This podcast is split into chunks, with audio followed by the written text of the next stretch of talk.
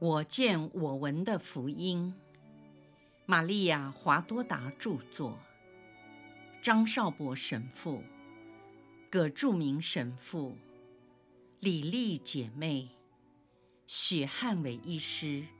联合翻译。第三册：耶稣光荣的复活至圣母蒙召升天。第六百二十八章，多默归来，不信耶稣复活。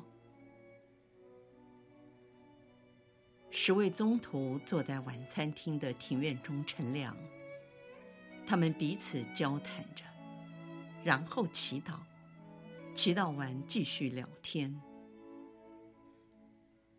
热忱者西满说：“对多默的失踪，我觉得非常难过。”不知道该再去哪里找他。若望说：“我也不晓得，他没和家人一起，也没有人见过他，是不是已经被逮捕了？如果被逮捕，师傅就不会说其他的事情，等到你们缺席的同伴回来后再说。”西曼说。这倒是真的。我想再去博达尼一趟，他可能在山区里游荡，不敢露面。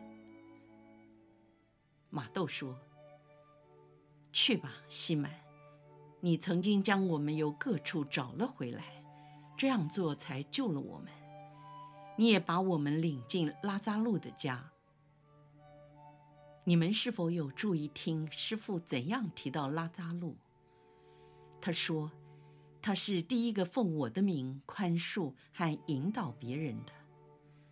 为什么不让他取代犹达斯·伊斯加略的职位呢？”腓里回答：“因为他不想把出卖者的位置给他最好的朋友。”伯多说：“前不久。”我到菜市场和一些鱼贩聊天，我信得过他们所说的。圣殿里的人不知如何处理犹达斯的尸体，也不知道是谁做的。就在今天凌晨，卫队在圣殿的围墙内发现了犹达斯腐烂的尸体，脖子上还缠着绳索。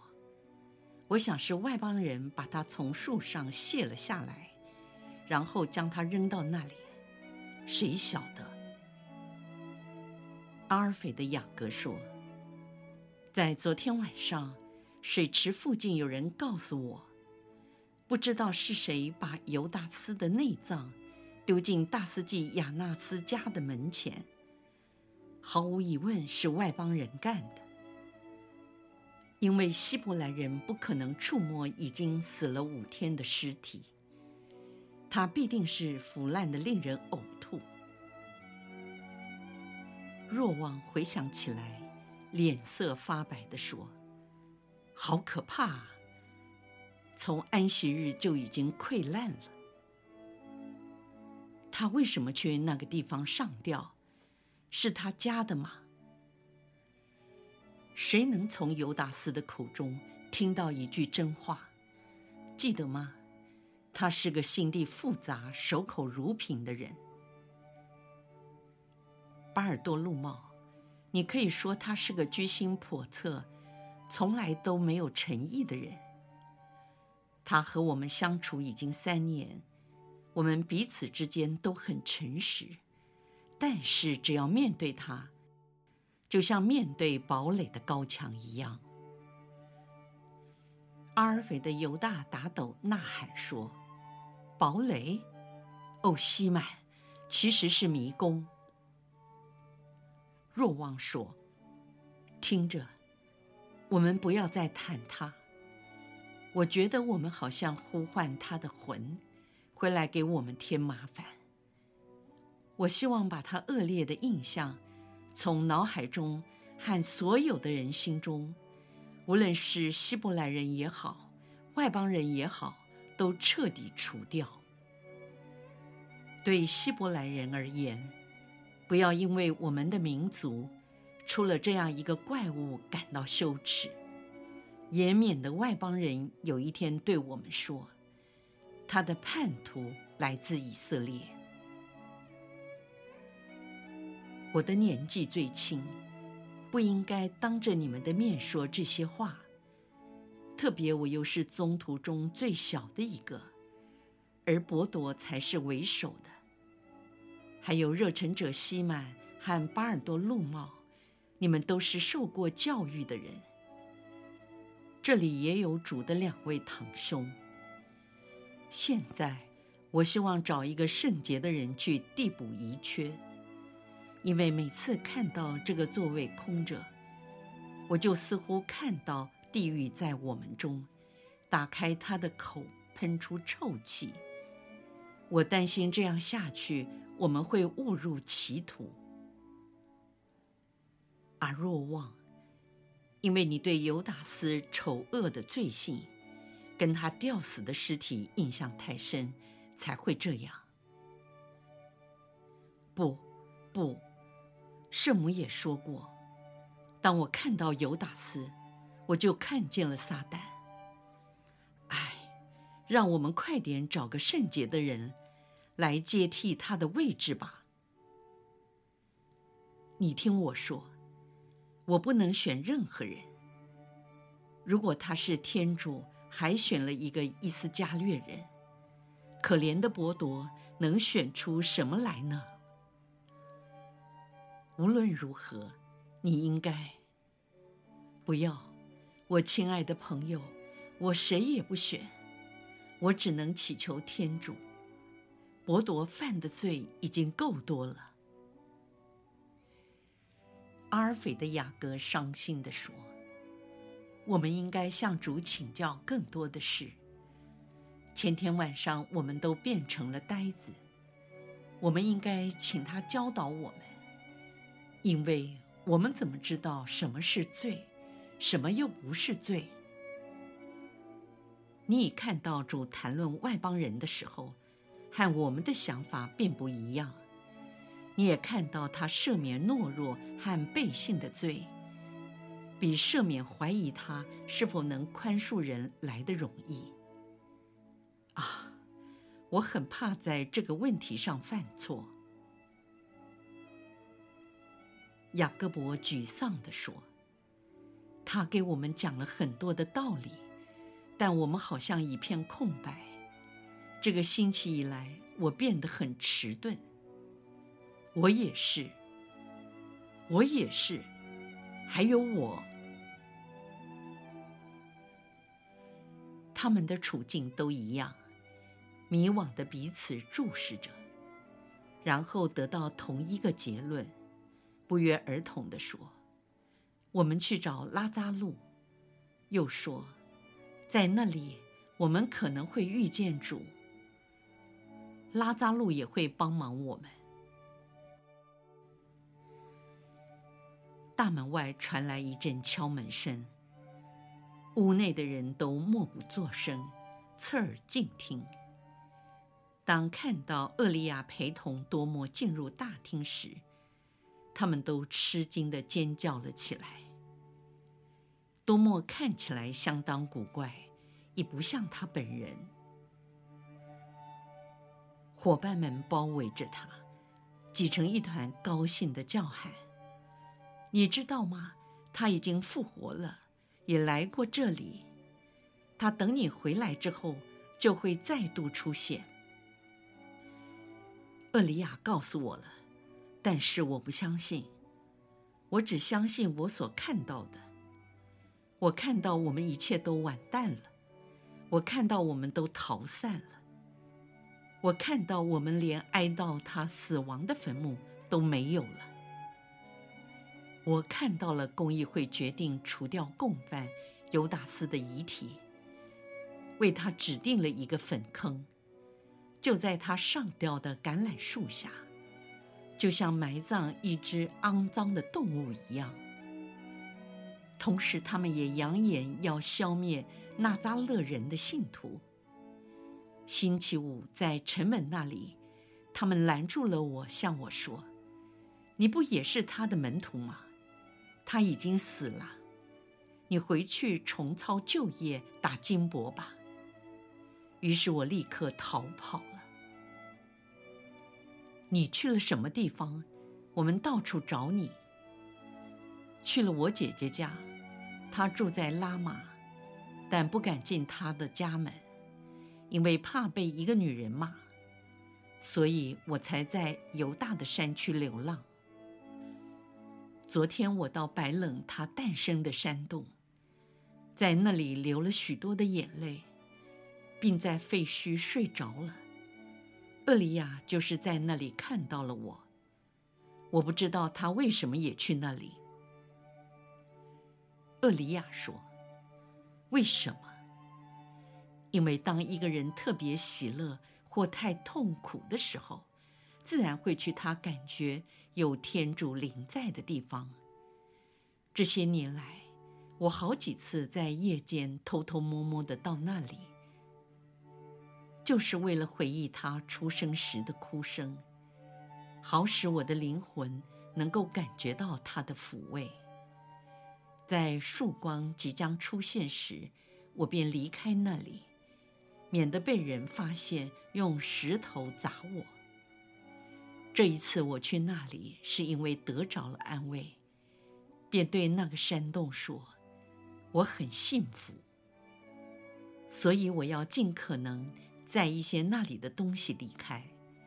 这也是我们牧羊人决定做的事。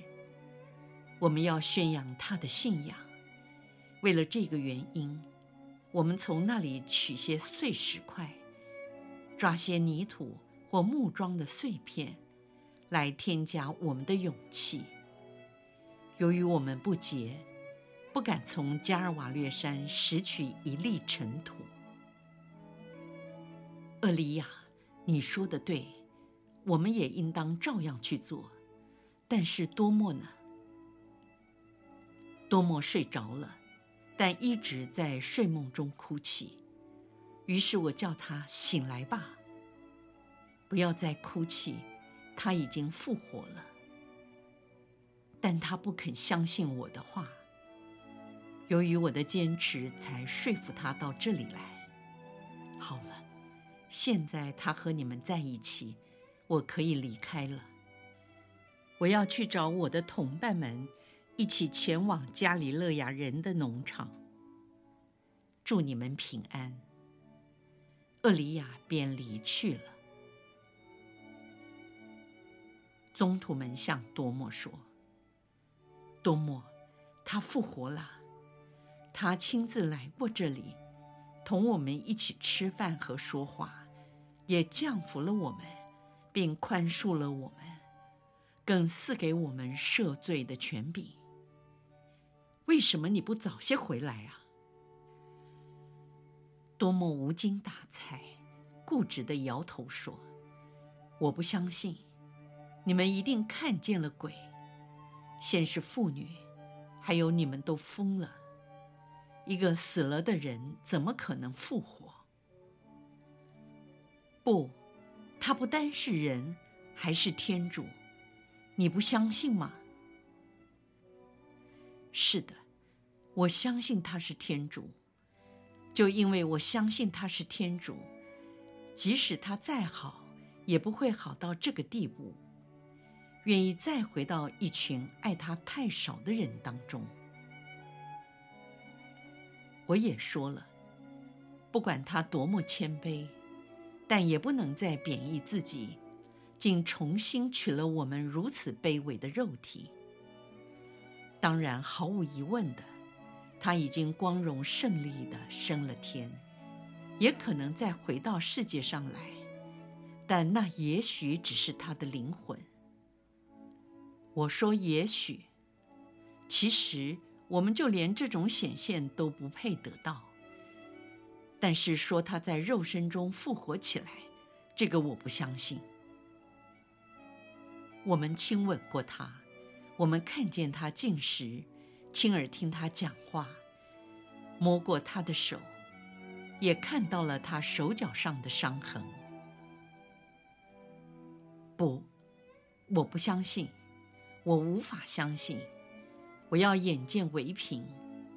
如果我不能看到他手上的钉孔，如果我不能把手指伸进去，如果我不能将我的手放进他被长枪刺开的肋旁，如果我不能触摸到他脚上的伤口，我绝不相信。